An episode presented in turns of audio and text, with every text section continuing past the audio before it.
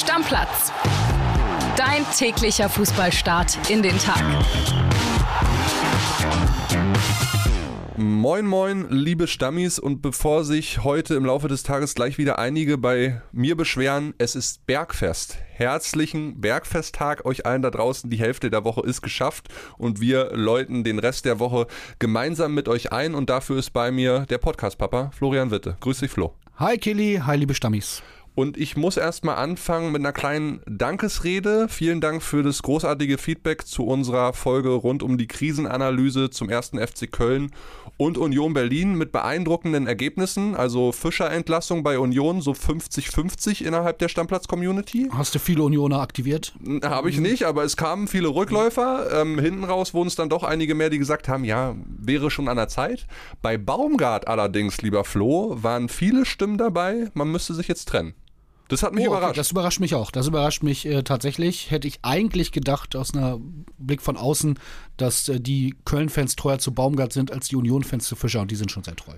Naja, wie auch immer, zu Baumgart kommen wir im weiteren Verlauf dieser Folge noch. Eine Community-Frage geht gleich zu Anfang dieser Episode raus an euch. Wer hat denn alles eine Zusage bekommen für EM-Tickets? Also ich hatte gestern Abend noch keine Mail. André weiß ich, hatte sich jetzt gar nicht erst beworben. Ne, der wird ja sowieso für uns äh, rund um die Stadien unterwegs sein nächsten Sommer.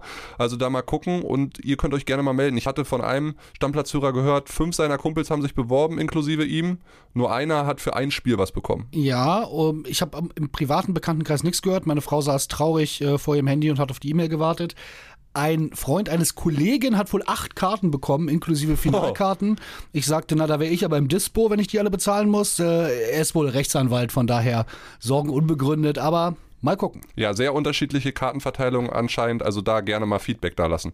So, und dann starten wir rein mit den ersten News dieser Episode und fangen an bei RB Leipzig beziehungsweise Emil Forsberg, lieber Flo. Der Schwede wird RB verlassen im Winter, kam relativ überraschend die Meldung am Montagabend beziehungsweise wurde dann erst richtig hart im Laufe des gestrigen Tages. Der neue Club soll auch schon feststehen.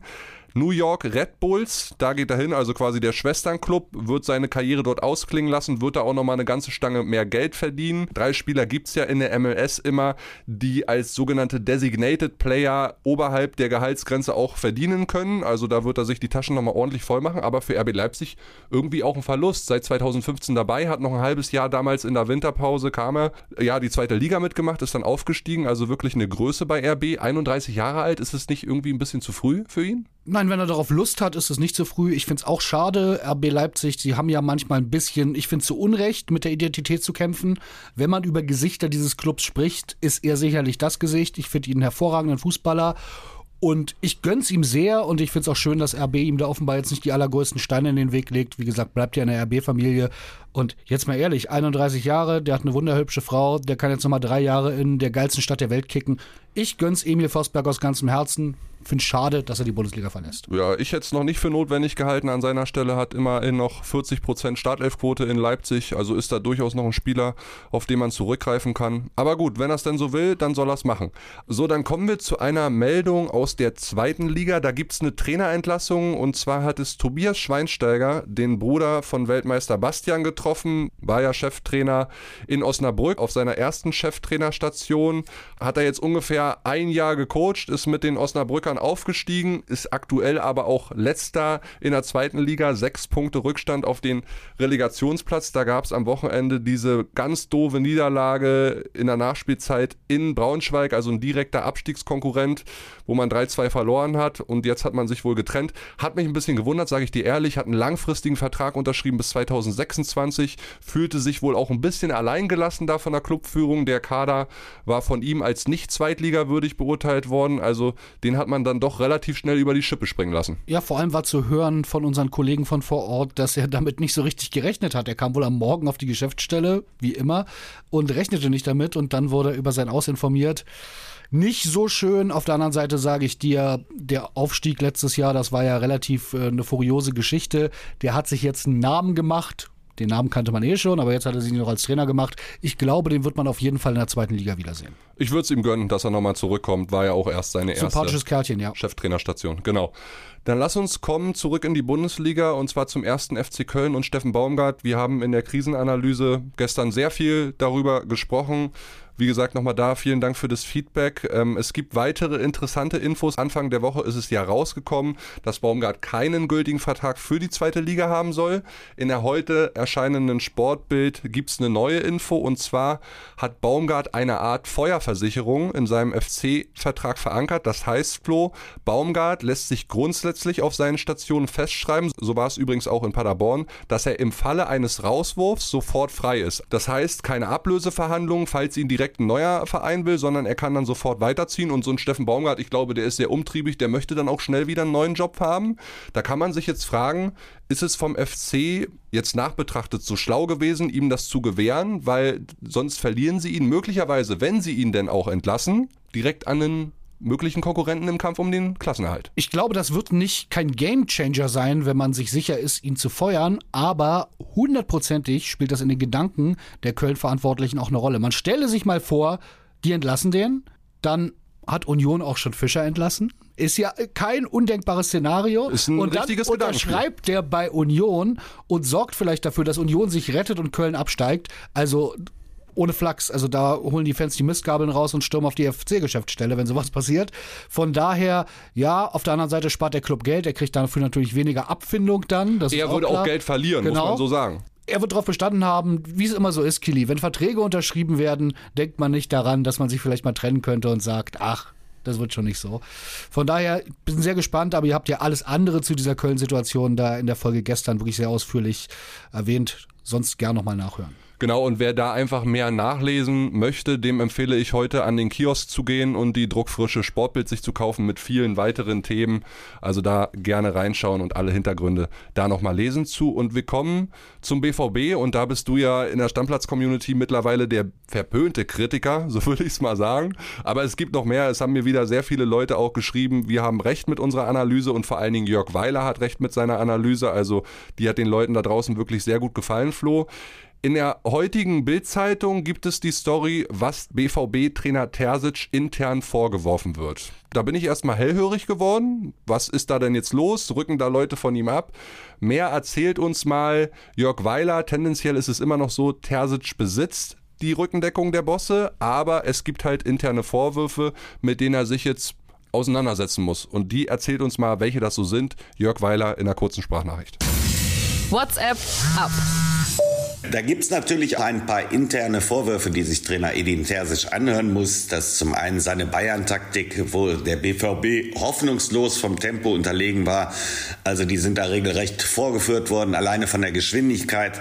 Dann gibt's eine Branddiskussion, wo einige sagen, warum spielt er eigentlich nicht immer auf der 10, sondern auch auf den Außenpositionen, wo er nicht eben so effektiv ist wie auf der 10. Da hat er immer seine besten Spiele gemacht. Dann gibt's Kritik an ein paar TV-Auftritten von Edin Terzic, der da schon so ein bisschen, ja, ich möchte nicht sagen weinerlich, aber dann immer nach Niederlagen sehr, sehr verzweifelt wird. Was ich ihn aber total zugute halte und nur zeigt, wie verwurzelt er mit diesem Verein ist, dass er dann eben so niedergeschlagen ist und so frustriert, wo in Stuttgart, wo er dann gesagt hat, äh, ich möchte meine Emotionen jetzt nicht meinen freien Lauf lassen. Und dann gibt's natürlich für mich der wichtigste Punkt, auch die Transferdiskussion, wo alle mit im Boot hängen. Da fragt man sich natürlich, was hat Borussia Dortmund da eigentlich, eigentlich eingekauft? Warum ist es uns nicht gelungen, so wie die Leverkusener das getan haben mit Chaka, mit Boniface und Grimaldo beispielsweise? die drei äh, Neuzugänge zu holen, die voll eingeschlagen sind.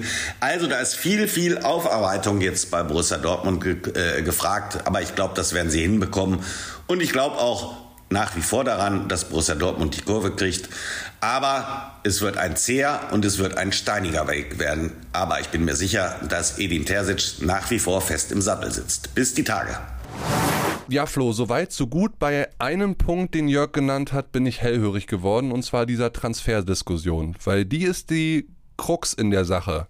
Da geht es nicht nur um Terzic, da geht es nämlich auch um Sebastian Kehl. Und wenn wir dann über diese Rückendeckung von Aki Watzke im Sommer sprechen, wir machen mit Edin Terzic die nächsten Jahre weiter, Punkt aus Ende, so ungefähr war das Zitat, dann wird er auch noch mit reingeworfen in den Topf. Und jetzt gibt es diese Kritik generell am Verein, an der Spielweise, an Terzic, aber auch Kehl und Watzke müssen sich dann irgendwie gefallen lassen, dass sie kritisiert werden, weil sie halt in diesen Gesamttopf mit reingeschmissen werden. Und die normalen Prozesse im Fußball sind ja immer so, wenn es anfängt zu kriseln, dann versucht jeder irgendwie so ein bisschen selbst sein sein Haupt zu retten, sage ich mal. Und da frage ich mich dann doch, wird Edin Terzic nicht zum Opfer? Naja, zum Opfer wird er erstmal nicht, weil er ist ja der Trainer, der. Naja, lassen Sie ihn vielleicht nicht doch über die Rasierklinge ja, er, ist halt das, er ist halt das schwächste Glied, ne? Und genau. äh, ich sag mal so ganz überspitzt gesagt, ehe Watzke Kehl rauswirft oder ehe ein Aufsichtsrat Watzke rausschmeißen würde, irgendwann würde natürlich erstmal der Trainer gehen. Korrekt. Das weiß der vorher auch. Jörg klingt ja jetzt noch sehr hoffnungsvoll. Also wenn Edin Terzic das hören würde, müsste der, glaube ich, noch nicht so richtig schlecht schlafen. So ein paar Sachen wundern mich auch, diese Kritik an den TV-Auftritten das ist ja alles nichts Neues. Ich glaube, wir haben hier im Sommer schon diskutiert, kann ein riesen BVB-Fan überhaupt ein riesen BVB-Trainer sein? Ja. Ja, das ist ja eine Diskussion, so menschlich kann ich das alles nachvollziehen, aber mich wird der auch nicht packen. Wenn der in der Kabine auch steht und da manchmal weint, ich weiß es nicht, das sind halt Fußballprofis, ne? Millionäre Anfang 20, ob die das so, ich weiß das alles nicht. Mich überrascht das alles überhaupt nicht, dass das jetzt so kommt, muss ich sagen. Ähm, werde da sagen, du hast schon immer genörgelt, bäh, bäh, bäh. Ich bin sehr gespannt, wie, wie das da jetzt weitergeht. Und auch die Transfers, Kili, das wurde hier auch schon mehrmals angesprochen. Für mich gibt es eigentlich nur eine Lösung für den BVB. Die müssten sich offiziell davon verabschieden, Bayernjäger sein zu wollen. Ja, so. Damit wäre Ihnen sehr geholfen. Damit Sie wäre Ihnen sagen, total geholfen. Damit wäre Terzic aus der Schusslinie. Dann könnten Sie da so um Platz 4, das wäre dann ein toller Erfolg. Sie müssten Platz 4 naja, und 7. Flo, Sie müssten zeitgleich ausgeben, Champions League ist das Ziel. Ja, und daran muss er sich glaubt messen denn lassen. daran, dass die weiter als also wenn es perfekt läuft, ziehen die ins Viertelfinale ein und da ist auf jeden Fall Schluss. Na, darum geht es ja nicht. Sie müssen sich ja erstmal wieder qualifizieren. Ach so, das, du, du meinst, die Champions League muss das Ziel sein und nicht mehr Bayern-Jäger. Genau, ja, das absolut. Genau. Damit wäre ganz viel Feuer aus dieser Diskussion raus, damit wären ganz viel Häme raus und dann würde ich auch gar nicht mehr so viel meckern, weil dann sind sie ja noch halbwegs auf Kurs. Aber wenn man Bayern-Jäger sein will und den Bayern gefährlich werden will, dann muss man mehr machen. Ja, also wir wissen damit, dass es auch intern Gespräche gibt und ja, gegenseitige Vorwürfe, was auch immer. Wir bleiben da dran die nächsten Tage, gucken. Jörg ist da immer on the road und wird uns mit Informationen füttern. Und jetzt kommen wir damit zu den Bayern. Da gab es ja am Montagabend die große Aufsichtsratssitzung, nachdem am Sonntag schon die Jahreshauptversammlung über die Bühne gegangen ist. Dazu gibt es ein paar interessante Themen und dann gibt es den ersten Transferdeal, der in Sack und Tüten ist für die Bayern. Und diese beiden Themen beleuchtet einmal David Verhoff in einer kurzen Sprachnachricht für uns. Ja, hallo und Servus aus München. Bei den Bayern wurde ein Bosswechsel beschlossen. Andreas Jung, der Marketingvorstand, wird den FC Bayern verlassen. Nach 27 Jahren, der war seit 2010 auch Vorstand. Er wird im Sommer 2024 äh, seinen Posten räumen. Und das Marketing übernimmt dann ein anderer Vorstand, Dr. Michael Diederich, der hatte von äh, Dresen das Finanzsegment übernommen. Dann wären es eigentlich nur noch zwei Vorstände und deswegen das Interessante, Dabei soll es nicht bleiben. Der Weg ist frei für einen Sportvorstand, der dann über dem neuen Sportdirektor Christoph Freund steht und damit natürlich auch der Name Max Eberl, der wieder heiß diskutiert wird. Der Weg wäre frei. Noch ist das Thema nicht auf dem Tisch. Max Eberl hat äh, Dresen bei der Jahreshauptversammlung nochmal betont, aber Sie könnten dann jetzt an Eberl irgendwann bald rangehen. Der Wechsel könnte aber tatsächlich erst im neuen Jahr dann über die Bühne gehen.